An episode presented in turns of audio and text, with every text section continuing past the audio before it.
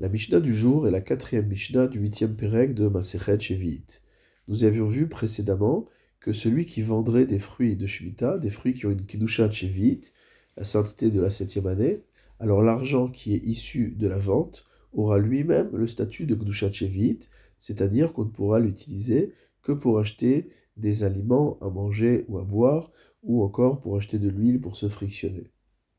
Notre Mishnah nous enseigne à Omer la Poël, que celui qui dirait à son ouvrier, durant l'année de la Shemitah, Helach isarze, prends cette pièce d'argent, velaketli yarak hayom, et va me ramasser des légumes aujourd'hui.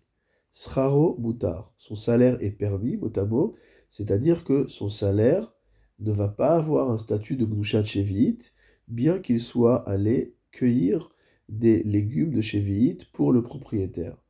En effet, la manière dont les choses sont exprimées laisse entendre que les deux actions sont indépendantes. D'un côté, le balabaït offre à l'ouvrier une pièce, et de l'autre côté, l'ouvrier va cueillir des légumes pour le balabaït.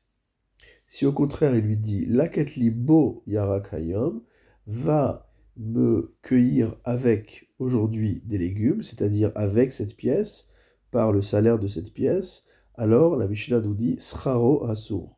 Son salaire sera interdit, mot à mot, c'est-à-dire que le salaire reçu par l'ouvrier aura un statut de Kedushat Shevit, de sainteté de la septième année. La minanartom kikar befundion. Celui qui va acheter chez le boulanger un pain qui a la valeur d'un fundion, donc une petite pièce. Keshelkot irakot sade avilar, et lui dit Lorsque j'irai ramasser des légumes dans les champs, je t'en amènerai. Mouta, cela est permis.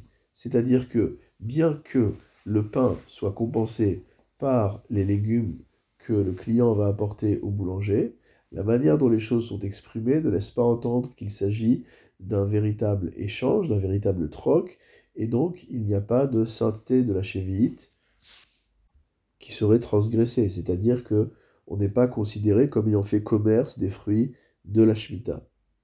La menustam, si maintenant on a pris le pain, on a acheté le pain chez le boulanger sans préciser, lo on n'aura pas le droit de le payer avec de l'argent qui a de la gdusha de la septième année, chez elle pour inchov mideme car il est interdit de s'acquitter d'une dette avec de l'argent de la Shemitah.